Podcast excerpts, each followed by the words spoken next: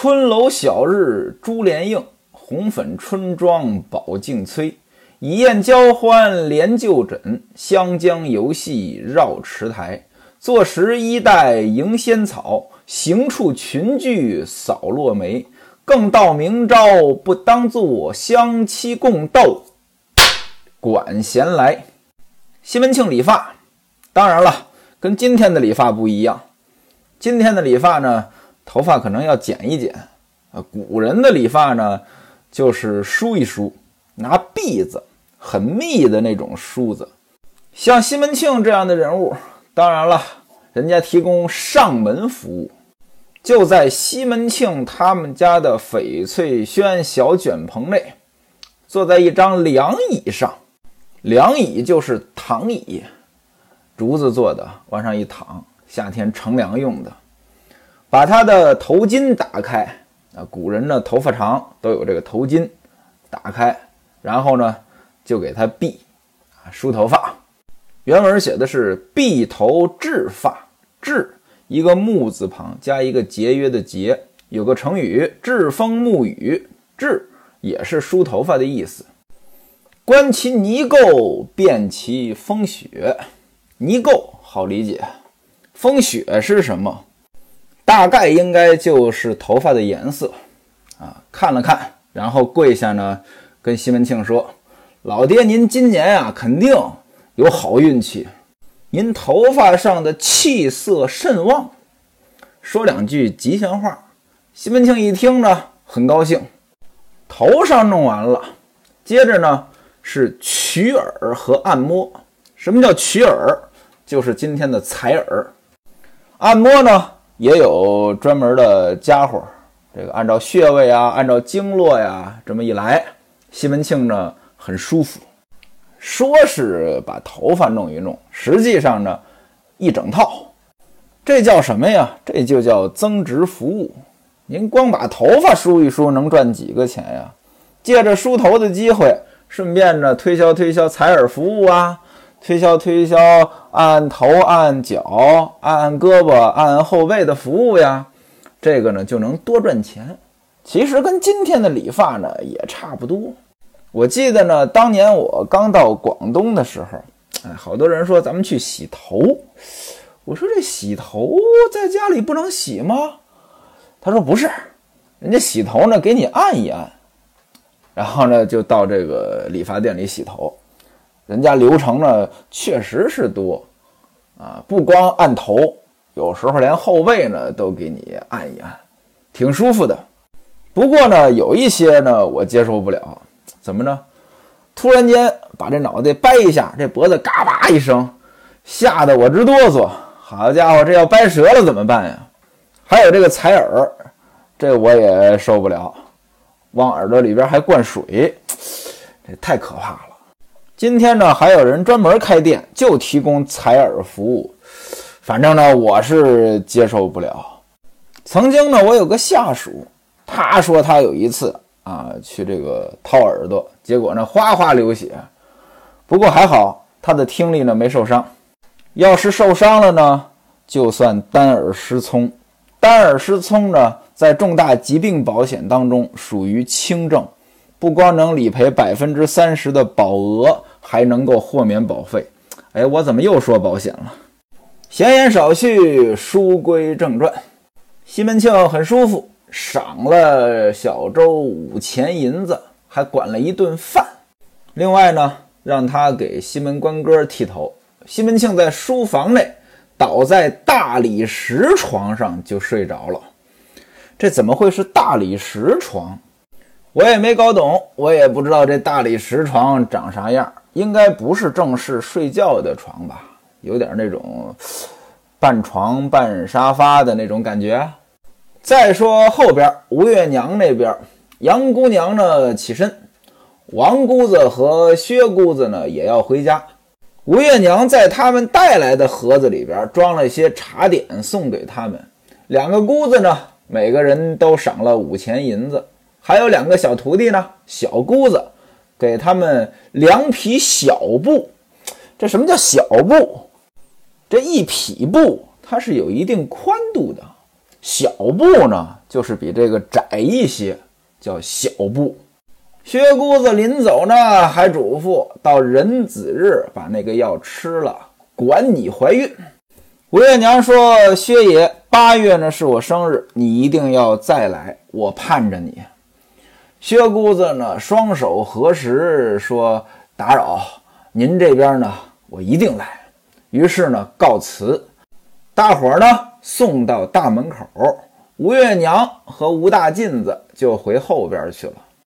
孟玉楼、潘金莲、李瓶儿、西门大姐。还有抱着西门官哥的李桂姐，大伙儿呢来花园里游玩。李瓶儿说：“桂姐啊，孩子你给我吧，我来抱。”李桂姐说：“六娘没关系，我就是喜欢抱这孩子。”孟玉楼说：“桂姐，你还没有到爹新收拾出来的书房里看过呢，大伙儿呢就去看看呗。”来到花园内。此时花园当中的紫薇花开得特别的好，潘金莲呢摘了两朵给桂姐戴。大伙儿呢顺着这个松墙、松树墙啊，到了翡翠轩，进了书房，里面的一应摆设，什么床帐呀、屏风呀、茶几呀、琴棋书画呀，那当然是很雅致了。床上销金帐、银钩。铺的凉席，枕的珊瑚的枕头，那当然都很豪华了。西门庆此时正倒在床上睡大觉呢，旁边呢还有一个香炉啊，正烧着这个龙涎香。窗户呢半开不开，窗外呢有这个芭蕉树。潘金莲进来就拨弄这个桌子上的香盒，孟玉楼、李瓶儿呢就坐在椅子上了。这西门庆睡得也不是说很实在呀，他就翻过身来，看见呢众妇人都在屋里，就说：“你们来干什么？”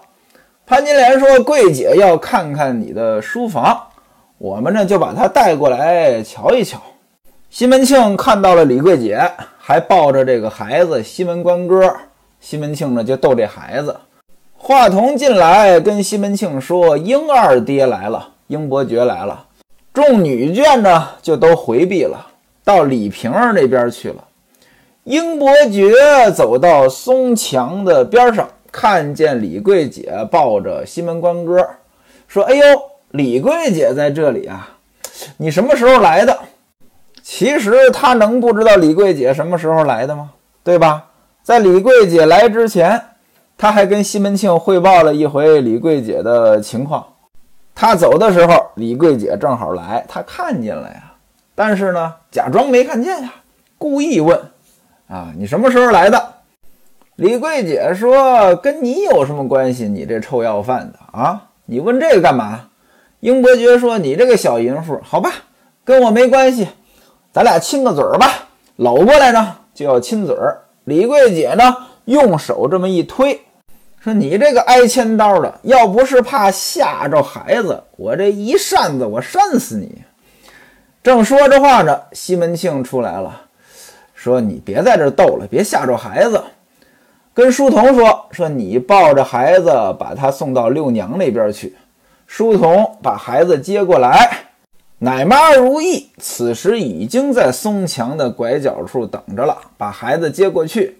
英伯爵和李桂姐两个人那聊天英伯爵问说：“你的事儿怎么样了？”李桂姐说：“多亏爹可怜我啊，让宝哥，宝哥就是来宝，让宝哥呢，呃，替我到东京呢托人情去了。”英伯爵说：“好，好，好，这样子的话，你也就放心了。”说完之后，李桂姐呢也到后边去了。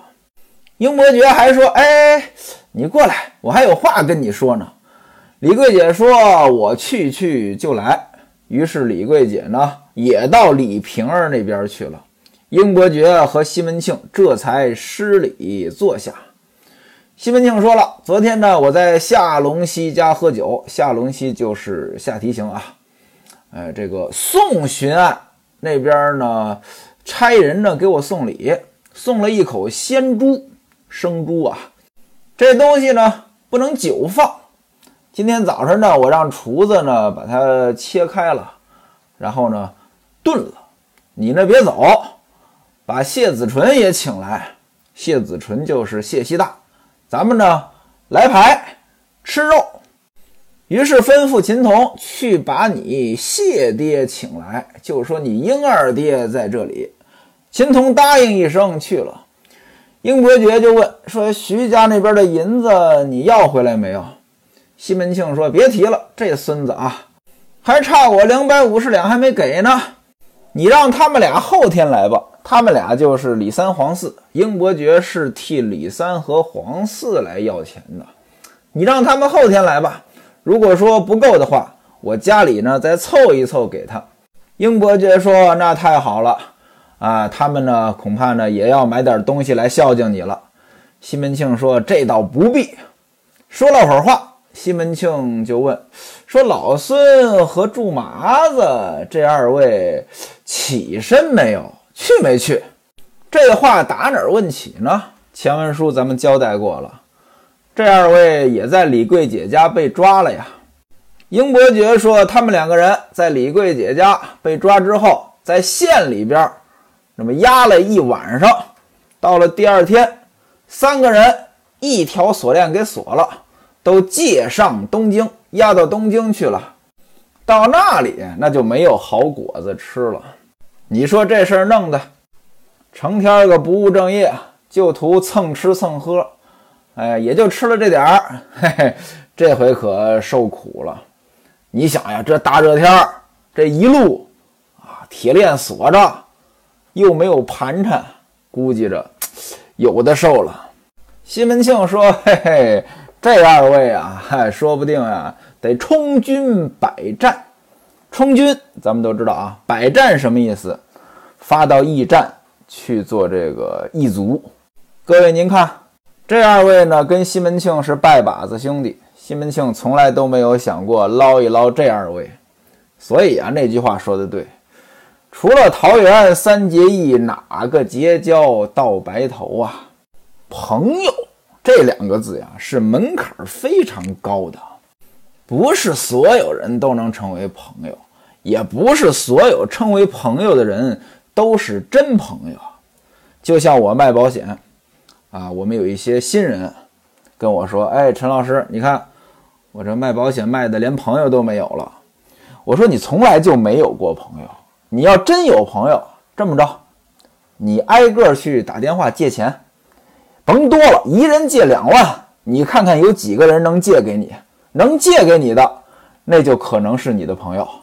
如果连两万块钱都不借给你，那你说你有过朋友吗？你不卖保险，他就是你的朋友了吗？所以啊，卖不卖保险跟有没有朋友他没关系。别把那些有的没的屎盆子都往保险上扣。保险招你惹你了，西门庆还说风凉话呢。谁让他们整天和王家那个小厮胡来的？这是他们自作自受。王家的小厮王三官，其实这哪是他们跟着王三官玩啊？这不是他们撺的王三官才有这结果的吗？英伯爵说：“哥哥说的有道理，苍蝇不钻没缝的鸡蛋。你看。”怎么没有人抓我和谢子纯啊？轻的就是轻，浑的就是浑。对，英伯爵这说风凉话。其实呢，英伯爵和那二位有区别吗？没区别。你要说真有区别，英伯爵比那二位聪明，办事儿呢办得高明。说这话，谢希大来了，施完礼坐下，谢希大在那儿使劲扇扇子。西门庆说：“你怎么走了这么一脸汗？”谢希大说：“嘿，哥，别提了，平白无故惹了一肚子气。一大早，老孙妈妈子来我那儿了。老孙妈妈子是谁？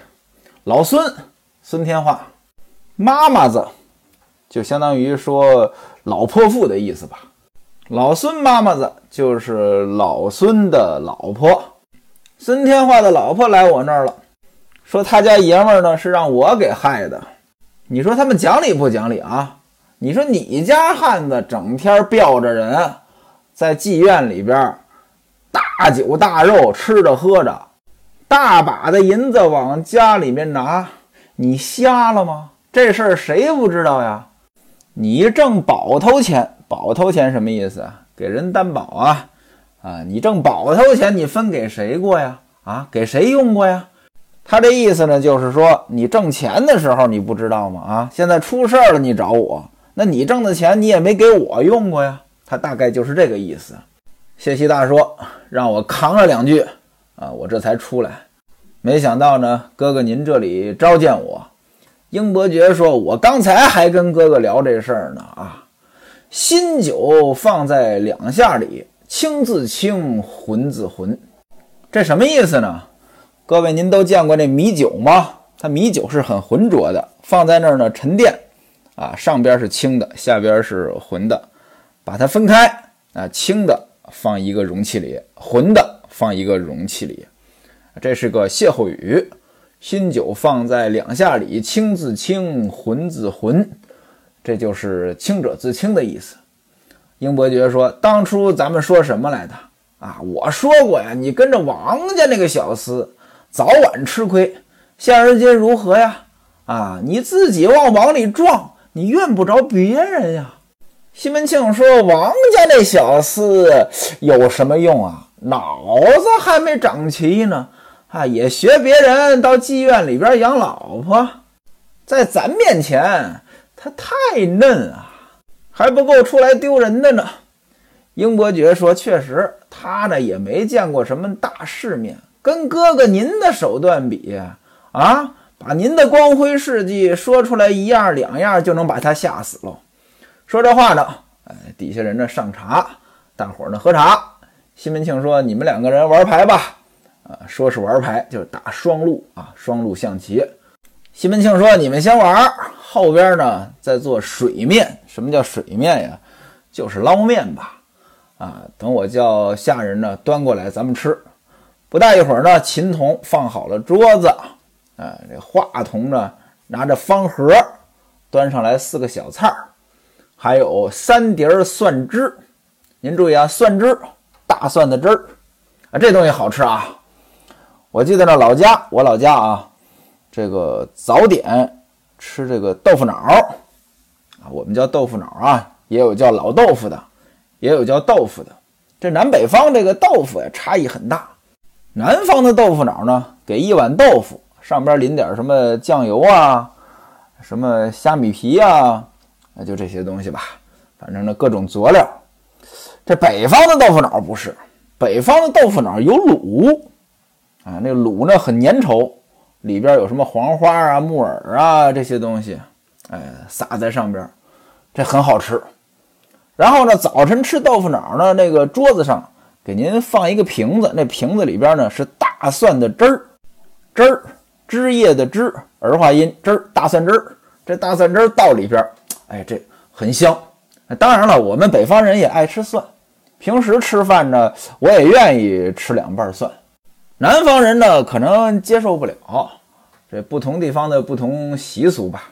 啊，这个三碟蒜汁儿，一大碗猪肉卤，一张银汤匙，三双牙柱，牙柱象牙的筷子，摆放停当。三个人坐下，端上三碗面来，大伙儿呢自己呢浇卤啊，倒醋，倒蒜，哎呀。说的我都馋了，啊！大伙儿呢在这吃面，英伯爵谢希大啊，端起碗来，吭哧吭哧，三两口，这一碗就没了。狼吞虎咽，不大一会儿，两个人吃了七碗。到底是一个人吃七碗呀，还是两个人一共吃七碗呀？书中也没细写，我觉得应该是一个人吃了七碗吧。您看这二位就是恶格。西门庆呢，两碗都吃不了。西门庆说：“我的天呀，你们两个人真能吃啊！”英伯爵说：“哥，今天这面是谁做的呀？又好吃又爽口。”谢希大说：“这卤是真好呀，我刚才是吃过饭来的，不然呢，我还能吃一碗。各位您看啊，吃过饭还能吃七碗呢。这一通造，身上就热了，把衣服也脱了。”秦童过来呢，收拾家伙，就跟秦童说：“哎，到后边呢弄些水来，我们漱漱口。”谢希大说呢：“最好是温茶，我们这嘴里边呢有这蒜味儿，得漱漱口。”各位啊，确实，您看啊，我们北方人呢喜欢吃蒜，但是呢也不喜欢闻别人嘴里的这个蒜味儿，包括自己的闻着呢也不舒服。这蒜这东西啊，就是很奇怪啊。您说吃面的时候。吃肉的时候，没这东西呢，吃着呢就是不够味儿。但是吃完了，嘴里这味儿呢也受不了。可能南方人呢很难理解，觉得这大蒜有什么好吃的呀？啊，我劝您呢，不妨一试。可能说这个您像我们这么吃呢，您受不了。给您个容易的选择，新蒜啊，刚刚从地里扒出来的，呃，这种新蒜。您可以嚼两瓣试一试，这种蒜呢不辣。话筒把茶端过来了，三个人呢吃茶，然后呢到花园里边溜达溜达。黄四派人呢送了四盒子礼品来，平安端进来给西门庆看，有三样呢是水果，乌灵就是菱角，荸荠还有枇杷。另外一盒呢是鱼，石鱼。原文写冰派的大石鱼，派澎湃的派。什么叫冰派？就是拿凉水降温。我记得我小时候家里边呢也没有冰箱，我们夏天吃西瓜怎么吃呢？就放在凉水里边泡。啊，当然了，这降温呢没那么快，一个大西瓜放在凉水里边放半天，可能才能泡透了。英伯爵一看呢，说：“嘿，好东西，不知道从哪儿学门来的，我先尝一个吧。”一伸手抓了好几个，递了两个给谢希大，还说呢：“哎，好东西啊！活到这么大岁数了，我还不知道这是什么东西呢。”西门庆说：“嘿，你看，哎，还没供养佛呢，你自己先吃了，那意思给我送的礼，你倒先吃了。”英伯爵说：“哎，我已经吃完了。哎，我吃进去了，没对症了。哎，什么没有供养佛呀？哎，不知道，不知道。”西门庆说：“把这些东西放到后边去收下，让你三娘拿三钱银子打赏。三娘是谁呀？孟玉楼。这一般来说呢，要么送到吴月娘那儿要钱去，要么呢找李娇儿。”李娇儿呢管钱呀，这次怎么找孟玉楼呢？英伯爵还问呢，说是李锦送来的还是黄宁送来的？李锦是李三的儿子，黄宁呢是黄四的儿子。平安说了是黄宁。英伯爵说：“嘿，今天他捡了个便宜，弄了三钱银子。”这边呢，英伯爵、谢希大两个人下棋，西门庆呢看着。吴月娘、李桂姐、李娇儿、孟玉楼、潘金莲、李瓶儿、西门大姐在后边呢。吃完饭，就在这穿廊下边呢坐着闲聊。忽然看到一人在影壁前探头探脑，谁呀？小周。李瓶儿就问说：“小周，你来的正好，哎，过来呢，给这个孩子呢剃剃头。他的头发呢都长长了。”小周呢赶忙向前磕头。说刚才呢，老爹已经吩咐过了，让小的呢过来呢给孩子剃头。吴月娘跟潘金莲说：“说你把这黄历拿过来看一看，什么日子呀？好不好呀？就给孩子剃头。古时候啊，给孩子剃头呢是个大事儿，那大事儿呢肯定得看看黄历。潘金莲让小玉。”把黄历取过来，打开一看呢，说今天是四月二十一，庚戌日，金定楼金狗当值。这句话什么意思呢？楼金狗，这是二十八宿之一。古人呢认为天上的这个二十八宿跟地上的各种东西呢，它有对应。至于这句话怎么解释，学徒我呢也不太明白。潘金莲接着说：“一祭祀、冠带、出行、裁衣、沐浴、剃头、修造、动土，一用五十。说好日子。”吴月娘说了：“既然是好日子，让丫头呢烧水，你替孩子洗头，让小周呢慢慢哄着他剃，给孩子剃头啊，这个确实不容易。怎么着？这孩子跟大人不一样呀，大人呃能在这忍一会儿，孩子他忍不了呀。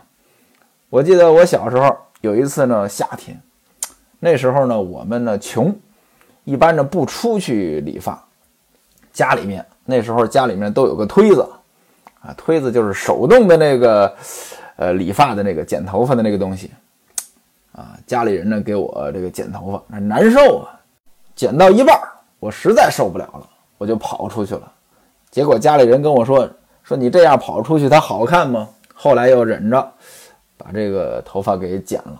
那时候应该有七八岁了吧？像西门官哥这样的小孩，你给他剪头发，肯定得有一个人哄着他，这才行。果不其然啊，小周呢给他剃头，小玉在旁边拿着汗巾呢给他接着头发，这才剃了几刀。这孩子就哭起来了。那按理来说呢，有经验的师傅可能是这孩子一哭，哄哄他，缓一缓。这要没经验的呢，一看孩子哭了，他自己也着急了，他呢就更加快速度了，然后孩子呢就更哭，这事儿呢就变成恶性循环了。小周呢就犯了这个错误。这孩子哭着哭着呢，突然间没声音了，小脸涨得通红，这一口气儿可就没上来。